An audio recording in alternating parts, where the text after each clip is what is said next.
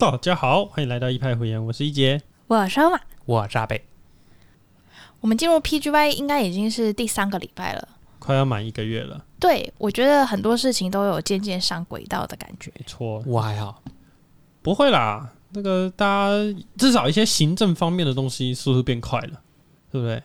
而且我觉得，其实，在处理病人的一些一些事情的时候，反应也会比较快一点。因为，因为就是通常一般啦，不外乎就是那些啊，尤其是值班的一些小事啊，比如说失眠啊、血糖高啊、病人很燥啊、嗯，血压血压太低啦，或是血压太高啦，就是应该要怎么办？大部分都有一个流程，可以大概知道怎么走，开什么药。对，只要基本上不是危及生命的，都还可以。对，直起班来就是这个，基本上就是靠直觉。对，这个血糖太高，嗯，这这调个胰岛素啊，那个大便大不出来，不然给他个软便剂吧。啊，这个已经驾轻就熟了，好不好？我都觉得我可以出去看感冒了。我觉得感冒好好看哦。口出狂言，诶但是我觉得我也可以。对啊，就是一般的感冒，如果是肺炎的话另当别论。但是就是一般的病毒性感冒，我觉得医学中心处理的病人一定是跟外面诊所比，还是会比较复杂一点难比。较多。对，面对的压力也差蛮多的，我觉得。其实之前在进 PGY 之前，就问一些学长姐，那他们那时候就有说，大概啦，每个人上手的时间大概就是一个月左右。根据不同的这个能力差别，可能有人就早一点，可能三个礼拜，可能晚一点，一个多月才会熟悉。那我觉得显著的差异就是，我这个礼拜大致上只要没有值班，都可以准时下班。很棒，我觉得真的是一个 big improvement。那我其实一直以来都还蛮准时下班，哎、去死啊！因为我们科就比较轻松嘛。嗯，我觉得另外一个很大的差别就是，除了准时下班以外，另外一个很大的差别是，可有办法吃午餐了，就是会有食欲了。真的嗯，刚开始的时候会因为在一个新的环境，什么都不会，觉得自己是垃圾。现在就是在一个新的环境，什么都不会，觉得自己垃圾，好像差不多。中午会饿，但是已经会饿了哎，了。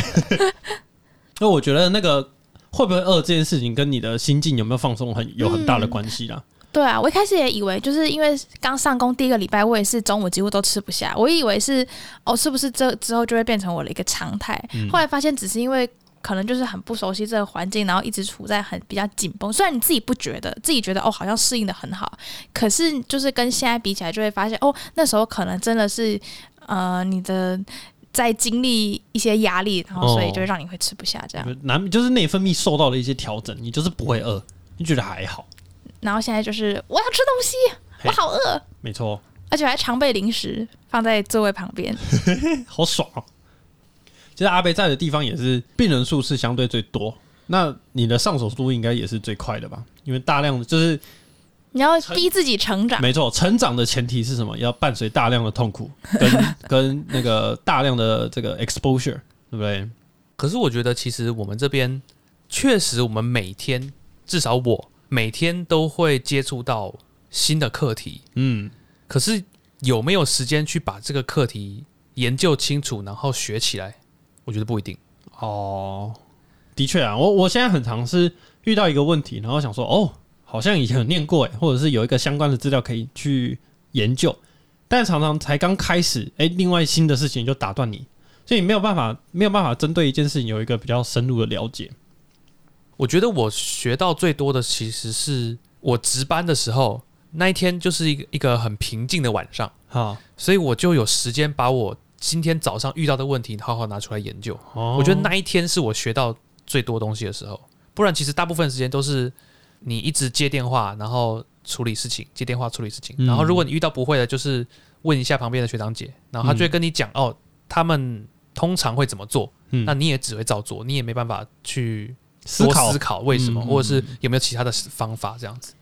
我突然想到，其实你记不记得我们在那时候面试 PGY 的时候，有一个是我们面准备面试的时候必备的一个要准备到的一个问题，是哪个问题？就是至少我有遇过被问到这样子，好像我遇过两个地方。就是我面试高长跟中荣的时候都被问过，嗯，就是假如说护理师质疑你的 order 的话，你应该要怎么办？我那时候其实就会自己在准备的时候，我就会觉得这感觉是是不太会发生吗？就是为什么护理师会去质疑医师的开的医令？嗯然后后来发现，其实进临床还蛮常被，我觉得不能说质疑，但是他会提出他的想法，也许是他以他的经验，大部分的人大部分的人不会这样做，嗯不会开这个指示，但是你开了，他就会觉得，哎，他就想要再确认一次。嗯我觉得不一定是质疑啦，虽然如果有些人觉得态度不好的话，可能就会变得比较像质疑。然后这时候其实有时候就会真的会是需要去面对这样一个情况。嗯然后我觉得最常发生的情境就是在晚上值班的时候，然后就是你现在是刚上任 PG 班，然后你又很菜，虽然你觉得你应该是对的，就是你有这个根据做这样的指示，但是当你被就是一个比较有经验的护理师这样子问的时候，你就会 有有有点怀疑一下。你确定你这个药这样开是对的吗？呃，应该可以吧？你确定？哦，再看一下。可是我我觉得是一半一半诶、我自己会有时候一半会听他们的，因为有时候可能就是经验上他们比较常会这样子做，嗯然后有时候我就会觉得哦，我是有根据一个基础去判断他要给这个药或者不要给这个药的。嗯，我觉得这个这个机制还不错，就代表你开的每一个，你下的每一个决定，你要有自己的理由。对对，你说如果临床上他们的习惯，那就算了，可能这个药他们不喜欢这样开。但如果说护理师问你说，哎、为什么这个病人药要这样调整？你讲不出来，你没有办法说服你自己，你也没有办法说服他，就是。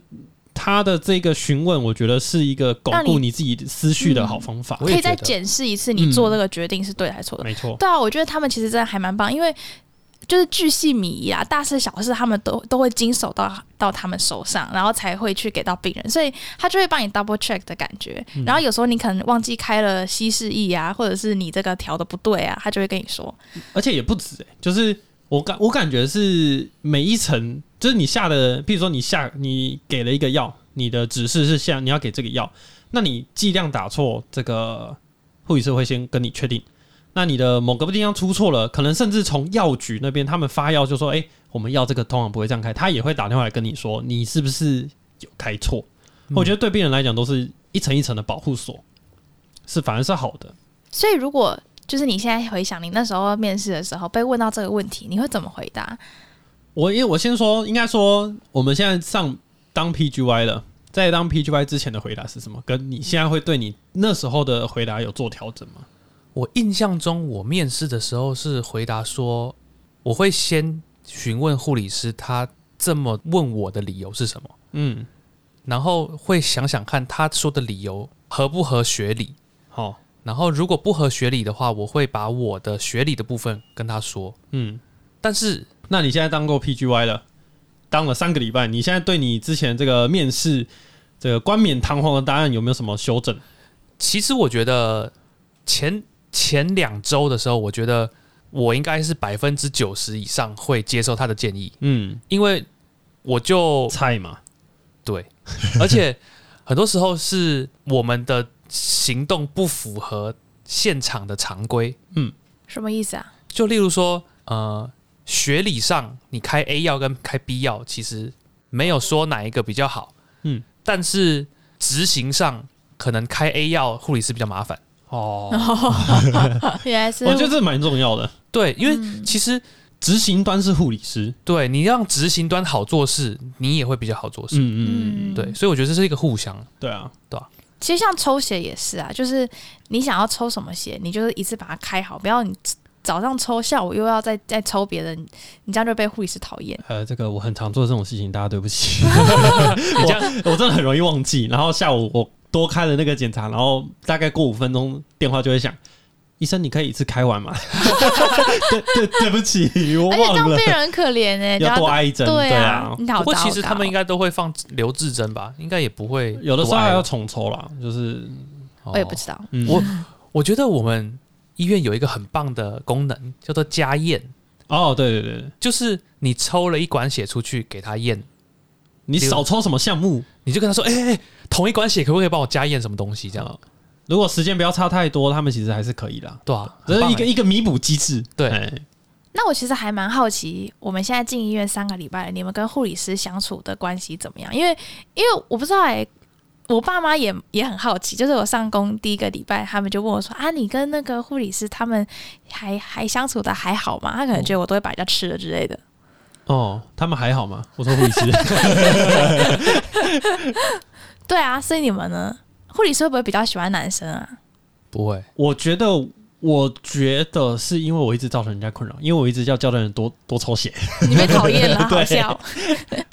我觉得我自认嗯，就是我们的病房大约分散在三个不同的楼层。哦我们有一个楼层是负压隔离病房，哦，那里的护理师人都超好。真的哦、对，有可能是因为就是那边与世隔绝。就都看不到病人，就是比较空，哦，然后就是他们那边因为它是隔离病房嘛，所以必须要有，例如说很严重的传染病，他才会进得去这样子。嗯。嗯，所以其实那里病人人人数不多，然后它又是特殊病房，所以嗯每一个护理师要顾的人数也比较少。哦，大家比较没那么燥。对，哦，我觉得很有差，有道理，就是他们真的还有办法维持良好礼的良好的礼貌，真的真的真的，就是他们会跟你说，哎、医师不好意思。哦，然哦，后会说，哎、医师我这边有一个什么什么什么这样的事情，嗯。要请你这样子。然后呃，另外一个楼层是我们科内的楼层，嗯。那科内的就是你其实你走出讨论室，走出医师室就会跟他们遇到，嗯，所以他们也不会对你太凶，嗯。嗯，就是他们就修都会丢，对，所以就是还是会哎、有那某某床有个病人啊，呃有什么事情这样子跟你报一下，嗯。这样。所以我觉得这两个楼层的护理师，我觉得相处的都还不错。嗯，然后有一个另外一个是远在天边的楼层，嗨我不确定是单一个护理师的问题，还是还是你的问题。还是我的问题，就是还是那整层楼的问哎。题，我不知道。就是我跟病人都会觉得那里的护理师特别的凶。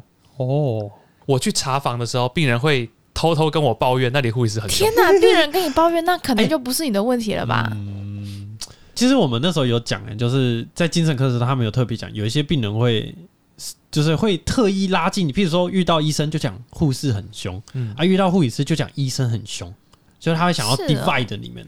对，我记得，但是也不见得是这个 case 啦。嗯，嗯因为我是有两个病人这样子分别跟我反映，哦然后我自己也觉得他很凶，哦，哇，所以他们他们是怎么凶，你知道吗？你具体有看过，或者是他们给你就是对啊，的感觉？他对你啊是怎么样？呃，通常是他打电话给你，嗯，我觉得很难描述，哎，就是他是一个口气，感觉，你你很难表达出来。我自己亲身经验，因为我大概知道你在讲那个病房，但是但是我我自己亲身经验就是他们会有的护理师跟你报完 data，比如说他讲说，哎、这个病人血糖多少，你有要处理吗？然后有的时候比较简单，或者是那种 minor 的小问题，我就会立马就可以做决定。但有时候那个病人血糖 like 四五百，正常是七十到一百，他已经四五百了，我就跟他说我想要看一下。可是有时候护理师他们会想要马上有回应，他希望马上有答案，因为这样他才可以做事情。只是照理说，我如果讲说我想要思考一下，护理师就说好，没关系，那你等一下再给我下指令就好。但是我那时候遇到的是那个护理师人就在我旁边，他报完 data 之后，我就在旁边在思考，我还在算他的那个胰岛素的东西，这样嗯我在算他到底要打几单位才 OK。嗯，那个护理师就手拿一支笔，然后在旁边这样，对，然后说你可以快一点吗？我你你没有给我这样，我没有办法做事，我在等你的 order。然后在旁边等等等我一下，等一下，快好了，快好了，快好了，我快快快想到了，然后他就继续这样，到最后他有给我一个建议剂量，我到最后真的被他吵到，我没有办法思考，我说啊，不然就就就这样好了，因为那个也是因为那个护理师本来就是那位病人主要的照顾人啊，所以他可能也本来就知道他的对胰岛素的那个剂量有什么特殊的，就是他都他比较理解习惯对对对对都打多少这样。但是就是他那个笔的声音让我很烦躁，而且对我啊，让我光对他们听就觉得好气哦。让我对他们观感没有很好。我是没有，我我还真的没有遇过这么夸张的、欸，就是我是有遇过一个，我觉得这那是这是比稍微比较被吓到的是，他就就是有一点，诶、也没有到怒气冲冲啦，但是就是、就跑过来说，哎、你为什么开这个药？然后，这蛮凶的吧？然后我就看了一下，我没有印象我开这个药，然后我就说我没有开这个药吧？然后就说、有啊，是你开的啊。然后我就就是开始点开他那个就是医嘱，然后我就看看看，哎，旁就拉到旁边，哎。那那真的不是我开的哦，嗯就真的不是我开的，看到就不是啊。然后他就哦，好像好像那个就是这派错了对对对对。然后他看到我好像有一点被吓到，嗯他就说嗯，不好意思啊，好好像有点吓到你了，这样，他就稍微跟我道歉一点，哦这样子。对，但是我我那一次就突然觉得我被冤枉了，有 点也不开心，对，有有有点宝宝被冤枉那种。所以你遇到的情况大概是像这种吗？言行举止中有给你一种不耐烦的感觉，或者对哦，那可以理解啊。但是我觉得同样的，就是同样的事情，在我们本科内的护理师就不会这样子，嗯。就是他都会好声好气跟你讲说，哦，好啊，那不然你想一下，嗯嗯对啊、或者是哎、那你等一下给你打指令上面这样，让我们知道这样。对对对，哎然后或者说，哎、不然我十五分钟之后再打给你，嗯。嗯，这样。然后我不是说那个有一个是负压隔离病房吗？对，我发现他们那边的护理师就是厉害到，他们把病人从解解除隔离之后要转回一般病房，嗯转来我们这边的时候，他是会跟我们交班呢，跟我们讲说，就是他照顾这个病人的状况，哦，然后进到一般病房之后，有哪些要注意的？对，有哪些要注意，然后有他的他的治疗目标是什么这样子，嗯哼哼啊，可是负压隔离病房不是都会有医师吗？对啊，因为通可是常可是通常都不是医师，就除非是很严重的，是哦，因为因为就是我如果是跟 ICU 交班的话，都是住院医师跟我交对班。，ICU 一定是注意、我知道，因为为因为你去查，就是就算医师的病人是隔离病房，医师也不会很常去，他哦就是一天看一次而已。哦，对，所以啊那边主要坐镇的是护理师这对样。，他他可能最了解病情这样对。哦，因为其实，在那边的护理师他们是随时可以进出负压隔离病房。嗯嗯而、我们大老远要从远新大楼，然后冲哎冲冲冲到旧大楼的最边边，然后才能进去，这样超远。所以通常都是每天查一次房这样子，嗯嗯。不太会频繁频繁接触。不过我我觉得，跟你讲，我已经快要虏获这些大姐姐的方面了，就是说开始可以跟他们打屁了，对，哦就是一开始一开始，譬如说他们也敢开始跟我开玩笑了。就譬如说，他就会说，呃，这个病人，这个这个这个处理你 OK 吗？我说包在我身上。他说，啊很我油哎，他就说啊，我如果看到少一个，我就要去追杀你了。对对对不起啊，flirting，没错，我们都不行。我我会那个，就是如果遇到就是很无法沟通的家属，嗯，我们会一起，呃，不要，赶快出院好不好？一起一起一起抱怨病人的家属，真的是最快凝聚向心力的方法。有共同的敌人。敌人。对，我觉得我们其实遇过非常多非常配合，然后也非常尽心尽力照顾病人的家属，嗯，我们就觉得这个合作非常的愉快，我们都是一起为了病人好。哎，但是有一些家属就是我不知道，发生了什么事？对，就是有的时候你们叫我们不要给他点滴的，哎叫我们不要给他氧气的，那你要不要干脆就是 我不懂，哎，就是你都人送来医院了，然后又这个不要，那个不要，那还是你要回家？对啊，你说到家属，让我想到就是我们这边病房有一间，有一间就是四人房的那一种，嗯，那一间很特别，就是那间像菜市场一样，什么意思？就是那一间四个病床的家属他们会聊天，然后就是而且他们是就是因为会有帘子嘛，嗯所以就是比如说。这个今天这个 A 组自己是在查房啊，另外三床的家属都一起听，这样就是 他的帘子隔着帘子一起听，而且而且他们那一间好像就是因为我没有病人在里面，我是值班的时候有遇到，然后也有听其他 PGY 的时候的同学说，嗯，然后他们说就是有一个家属好像就是会一直去干扰别人的医疗决策，什么意思？就是好像是呃有一天就是医师在跟其中一床说在在讨论 DNR 跟安宁，嗯，然后。那个另外另外那一床的那个家属就跑过来说啊不要啦，你你你要积极救到底呀、不然你就跟我妈妈一样怎么样怎么样？干你屁事啊！对，然后然后好像另外一个另外一床的家属是说什么哦，我们是慈济的，什么还是你要来我们这边这样子？什么意思？就那那个房间可以不要妨碍人家业务吗？那个房间超热闹的。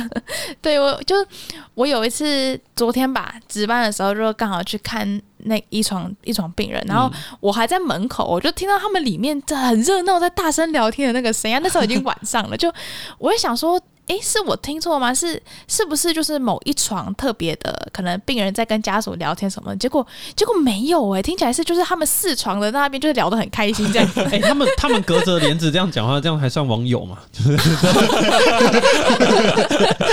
所以其实他们都没有看过对方。哦，说到这个，我值班的时候有遇过一个非常神奇的病人，嗯就是他非常非常非常的怕痛，嗯，他怕痛怕到就是我们在挂点滴，点滴滴进他的血管的那个管子，他觉得很痛，好 好哦，而且我们也那那他尿尿的时候会痛吗？我不知道就是，而且我们也不是掉什么很刺激性的东西，水。没有啦，哦。就是掉一个已经稀释五倍还十倍的抗生素。哦。啊，那个我们病房天天都在滴，嗯。也从来都没有人反映过说那有什么不舒服，嗯大家都说呃就是像在滴点滴那样子，嗯，像在滴生理食盐水，嗯没感觉。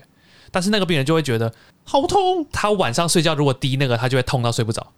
然后我们就问他说：“诶，你那个痛是怎么样痛？”我们其实有点害怕，他可能是过敏。哦哦哦但他就说，就是就是像有冰水在他的血管里面流，哦很痛这样。好，对，因为我们的药是常温的，可是你不会有感觉啊，对啊，你你的血一一两 CC 的话，对啊，而且他就是说，如果我们稀释的倍数多稀释一点，它就不会痛。那你就唬他。然后我们就哦好啊，不然帮你稀释二十倍，嗯，他就好好好好。然后滴了大概半个小时，他就说他很痛。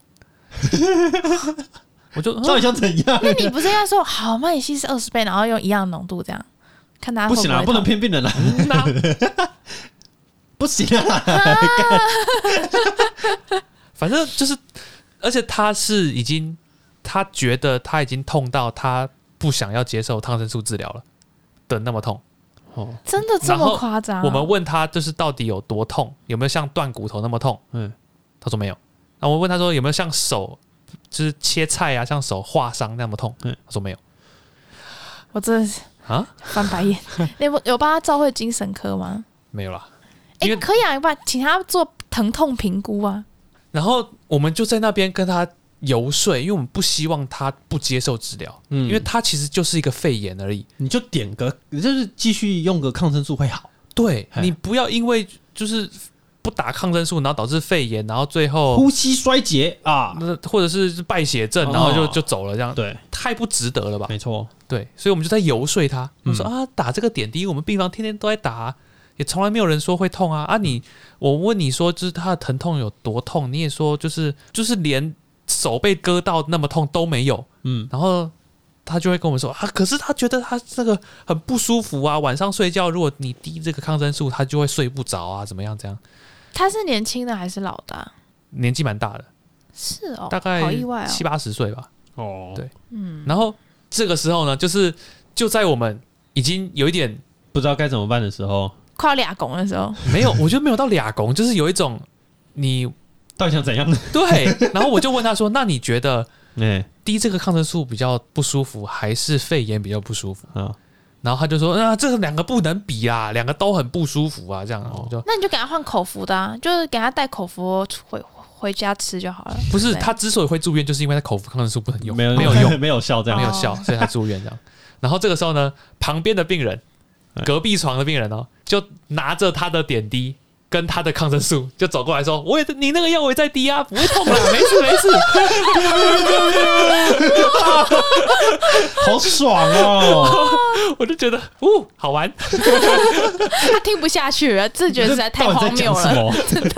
没有啊，这个我们要把病人的主诉当成真的。这个疼痛的耐受度，每一个人都不一样，说不定他真的是觉得他每天只要喝水就像被刀割，对不对？只要有水进来，这样对，所以人家其实是很可怜的。不我可以理解他觉得不舒服，不舒服，就是我可以尊重他觉得不舒服，嗯但是我问他说，但如果如果不打这个药，可能就会因为肺炎，然后败血症，然后呼吸衰竭，然后拜拜，然后对人就掰了，然后他也不要，嗯，那你两个得要选一个，对啊，对你得要选一个，然后就他也选不出来，嗯，他就觉得两个都他都不要，然后说那还是你要办自动出院，嗯，就是自就是己决定，自己负责，对违背医嘱离院这样子，嗯他也不要，然后家属这他的家属也很奇怪，哦，我觉得他的家属应该也是被这个病人就是烦到有一点失去理智了，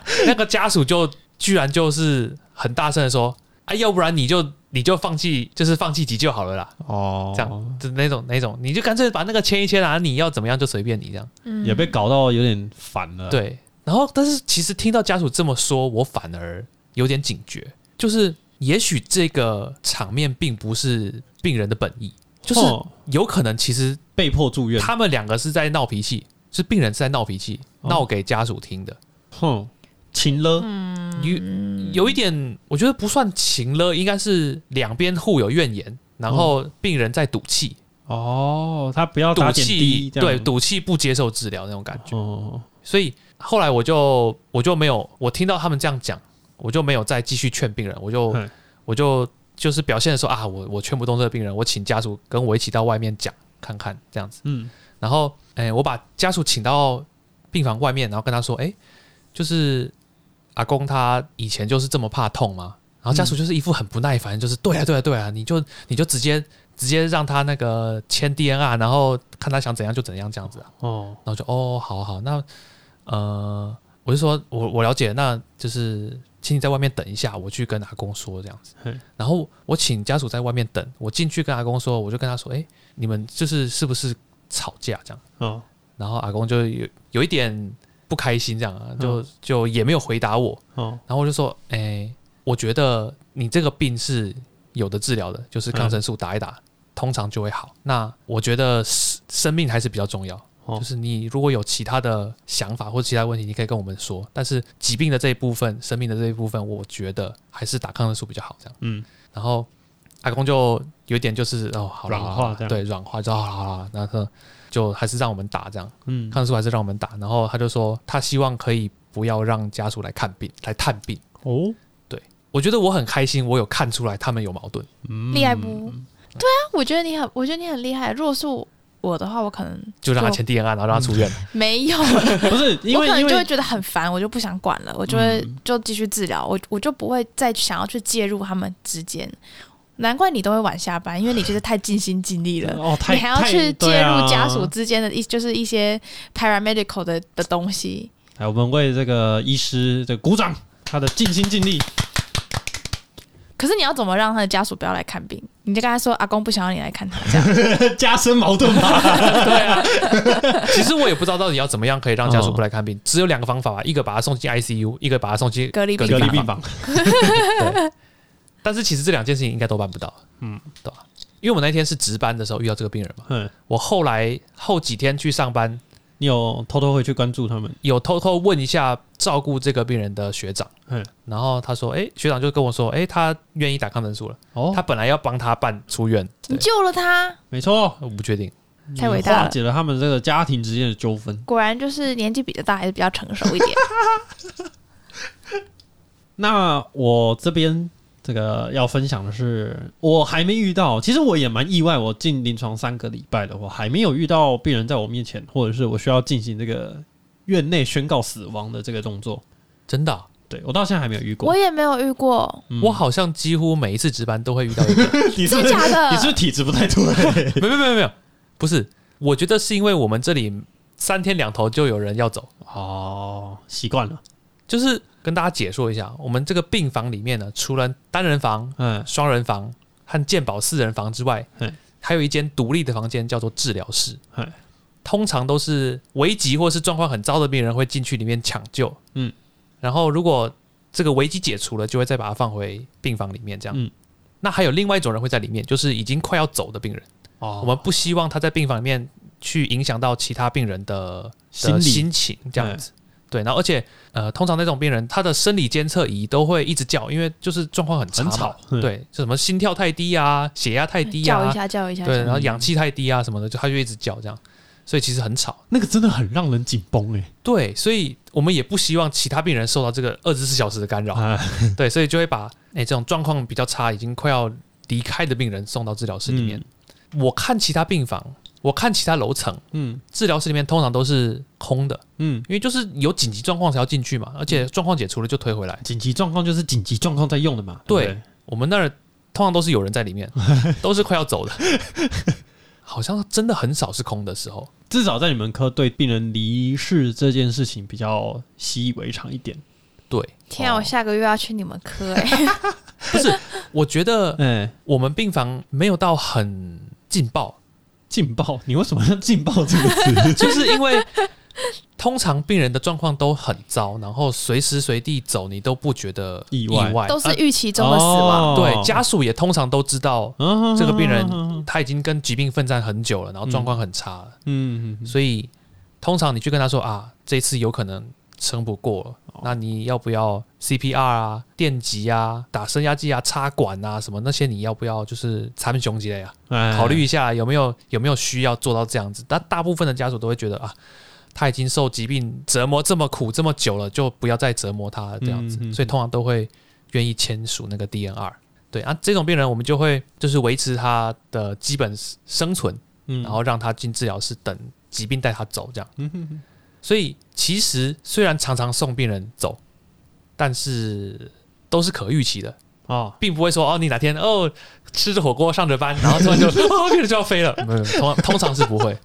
OK，对。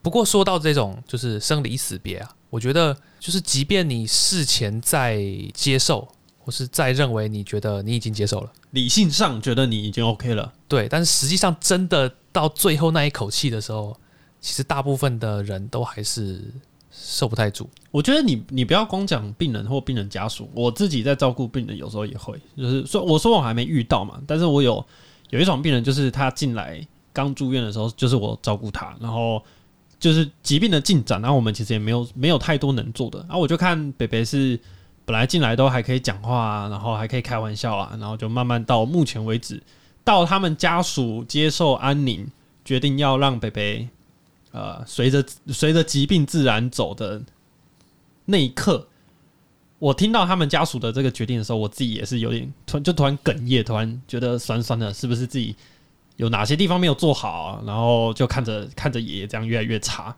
对，哦，然后自己也还是会被那个那个状态才会知道，那是一条人命。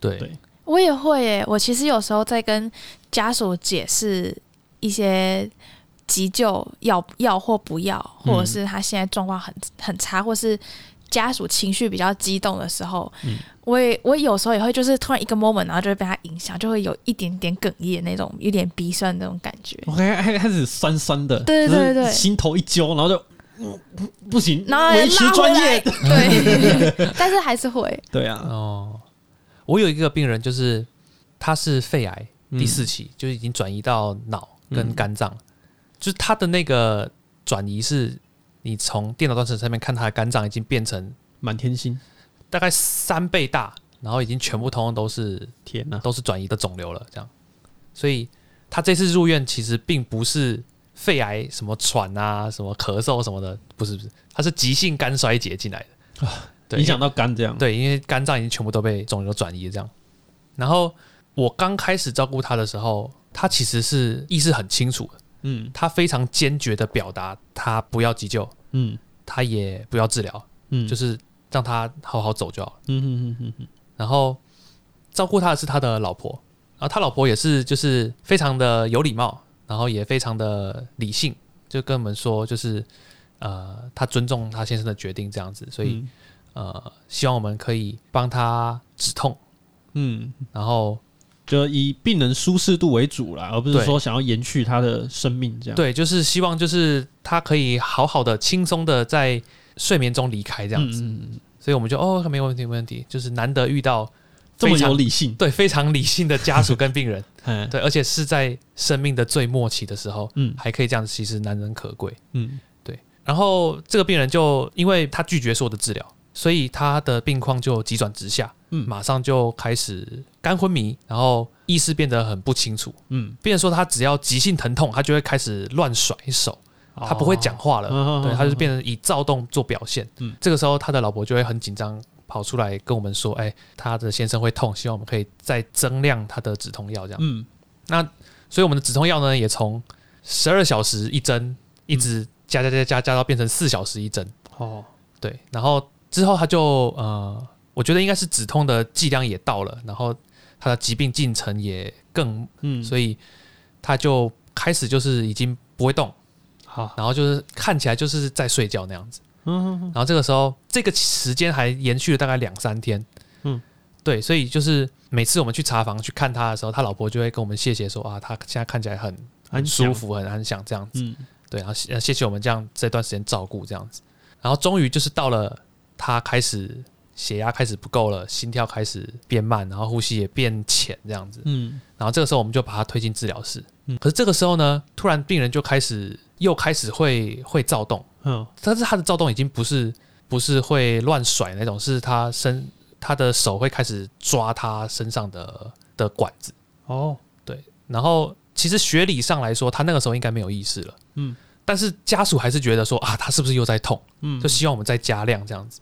然后不过那个时候我们去看，就是觉得说啊，他应该已经是没有意识，他这个是就是，pre dying sign 的这种感觉。对人已经要走了，然后已经是剩下是反射了，嗯嗯，对，那我们就跟家属说这件事情，就跟他说，呃，我们学理上认为，我们给他的镇静药物跟给他的止痛药已经足以让他不会疼痛，而且失去意识。这可能只是他人快要走了的反射，他嗯其实时间已经不多了这样子。嗯然后一直以来都很理性的这个这个家属，他就本来是很紧张啊，就是跟我们说啊，他可能会痛啊，请你们再加量这样。然后听到我们说啊，人已经要走了，他就突然就是感觉像是一口气换不上来，嗯他就就瘫软在病床旁边啊，就坐着啊，坐下来这样子，然后就看就看到他就是明显的整个人就垮了。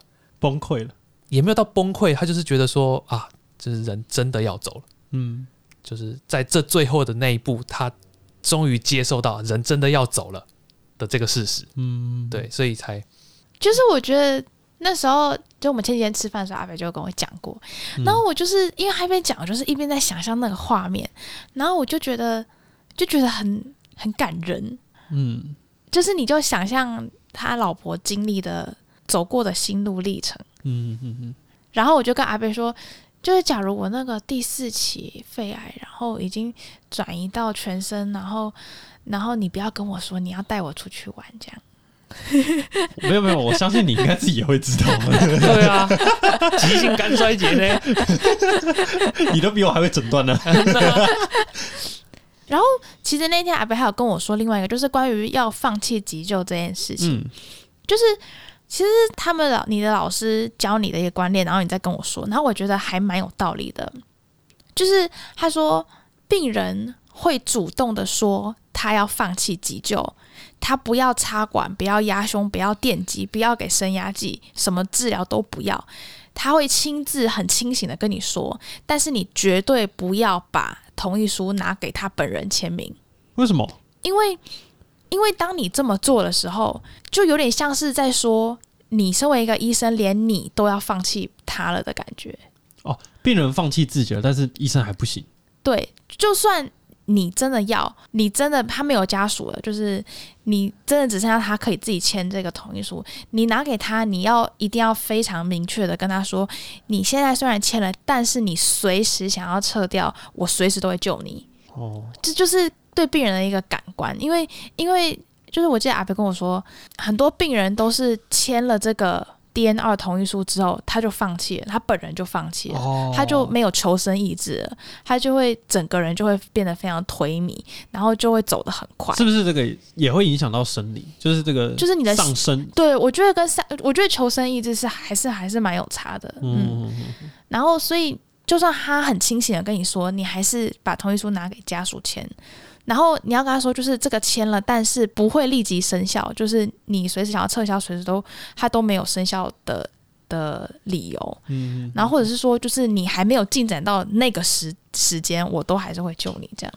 哦，我觉得还蛮有道理的，因为我从来没有想过，我就想说，哦，我我自己都不想要，对啊，我自己就不想要急救，为什么？为什么不能自己签呢？那个时候老师是跟我说，你想想看，如果你在人生的最后的阶段，嗯你想要放弃你自己了，嗯，然后医生这个时候拿着叫你自愿放弃自己的那个同意书叫你签，嗯，你很有可能会在你签下去之后，觉得全世界都放弃你了。哦，就是老师觉得他不希望病人觉得全世界都放弃他了，他希望病人觉得，即便他不想活了，还有我，对，就是只要你只要你有一丝你想要尝试、你想要活下去的希望，医师随时都可以在这里等你。哇，他希望病人可以有这个有 back up 的感觉。嗯，这就是内科的力量啊！我觉得很感人呢、我觉得这个很很有很有医德，我也觉得，嗯就是不是什么救多少人，就是在在人的最后一段，可以给病人这种安慰。老师真的很棒。对，那我还想分享另外一个，也是这么沉重的？DNR 的病人，我觉得就是他是一个呼吸衰竭的病人，哦，然后因为他的年纪也很大了，呼吸衰竭又蛮严重的。嗯。所以其实他的家属已经帮他签 DNR，嗯，然后就就已经其实已经准备要半放弃他了。然后那个时候我们就其实还是有就是 survey 他为什么会呼吸衰竭。嗯哼。最后我们觉得他的源头应该是因为他的声门声带嗯，声门麻痹，关起来了。对，关起来，所以他喘不了气，哦。才呼吸衰竭，并不是他其他什么器官的问题。嗯有有问题，但是没有那么严重，这样。哦，所以最后我们觉得，只要他插管插下去，一切安好，他很有很大的机会可以活起来，没有问题。这样，但是我们解释给病人家属听的时候，其实大部分的普罗大众对于老年人要插管，然后可能会没有办法拔管这件事情，其实很很抗拒。嗯。那我们就跟他说，诶，其实即便他没有办法拔管，我们也可以做气切管。嗯。那以他身体的状况，虽然称不上是健壮，嗯。但是至少没有什么太严重的慢性病，嗯。所以也许我们解决他这个呼吸衰竭的问题之后，他有机会可以不用卧床。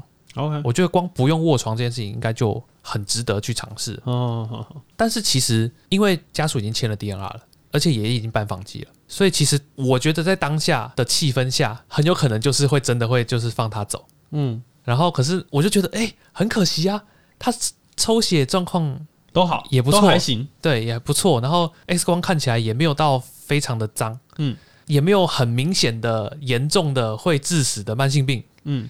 真的如果给他插管，真的有很有机会，嗯，然后我就开始游说，哦，我就游说之旅，对我就花了花了很长的时间去跟家属解释，诶，哦为什么我们觉得插管是一个不错的选项，有机会可以让他好起来的选项。嗯，也跟他分享，就是我在其他病房接到的气切的病人。嗯，其实气切如果照顾的好的话，之后是可以换成可说话的气切，哦，然后经过训练，它是可以沟通的，哎，就不会像电视演的啊，气切啊，然后接个管子啊，然后在那边吸那个什么奇怪的烟呐、然后嗯。也不能说话，然后咳嗽还要人家用抽痰的这样子。嗯，其实状况好的气切是可以自己把痰咳出来，哦，甚至还可以就是说话这样，换成可说话的气切管就，气切管不是一个终点，它后面还可以甚至提高他的生活品质啦。就还有机会可以改善这样子。哦，然后我看家属就是好像有一点被说动了嗯，啊，但是又有点就是觉得。如果到时候插管啊，然后他们还是觉得很可怕、这样子。嗯，然后这个时候我想说啊，没关系，那你就现在想想这样。然后我就开始把矛头指向主治医师，嗯，然后就跟他说：“哎、老师，我觉得是这个病人，他其实主要的问题就只有他的那个声带的问题，其他好像都没有那么严重这样。哦，然后老师说：“哎、对啊，对啊，对啊，没没错这样。”他说：“可是可是这样子，家属就给他签 DNR，然后不让插管，我觉得其实有点可惜，哦，对啊。”然后我我觉得他插管，然后到时候如果如果运气好，或者是他的状况好的话，说不定可以拔管啊。嗯，那、就算不行，放个气切管也还好。应该也还行这样子。然后老师说，嗯，蛮有道理的。不过家属不是说要 DNR 了吗？他说，哎、我刚刚去跟家属谈过，他好像有一点犹豫，想要再跟主治医师再谈谈看这样子。哦，对，然后就两边就这算是 set 好了，让他们见面，哎。就查房之后他们就会去，他们就去聊嘛，聊聊成功配对，对，成功配对，配对成功，叮叮。然后当天我就听说，哎，他转去 ICU 了，因为插管，啊，然后就去 ICU。嗯。然后过了一个礼拜，听说他转去呼吸照护病房，因为拔管拔不了，哦所以改成放气血管。然后这个礼拜呢，他回到我的普通病房了，回到我手上了。哇然后阿公的精神状况其实非常好，哇，对。然后就我去看病人的时候，就刚好那个家属也还在这样，嗯，然后他说：“哎，你是不是就是之前气切前过有照顾过嗯阿公？”然后对对对对，就是当初就是我啦，我说服你们的啦，就当初就是 哎，我我我们谈了很久这样子啊，他就说：“哦，还好他当时没有放弃，就是哦现在阿公还有机会可以醒过来这样。”嗯，我觉得嗯，我做了一件好事。你好棒，没错，来鼓掌。我觉得这这是的确是医学的那个价值啊，不见得说是可以把濒死的人救回来还是什么。我觉得很大一部分就是让值得活下去的人继续活下去，嗯没错，不是值得啦，让让有机会活下去的人。不是值得 对啊，这个还好，你最后是用一个比较开心的故事结尾哈，对啊、不然那个沉重我真的是 就不要说我送走几个病人啊，不，shut up。哎、我记得我们之前录 Clerk 的时候，录胸内的时候，好像也是悲惨的故事蛮多的。我记得我们那时候的就是口号吧，就是胸内是个悲惨的地方之类的。结果现在听起来，兄弟还是个悲惨的地方，但是好像可以哎。做一点好事。嗯。嗯。嗯，好啦，那这个我们这一集就分享到这边，大拜拜。大家拜拜。大拜拜。我这边有一个电话，我看一下那个。喂，哎，哦，哦，是这样哦，诈骗的啦。他就讲说，哦，办年卡的时候，嘿嘿，我就知道要骗的。然后他说是这样的、啊，我们后台有一个出错的，哦，是这样哦，我一定要远方干你、啊，然后就挂断了，北七。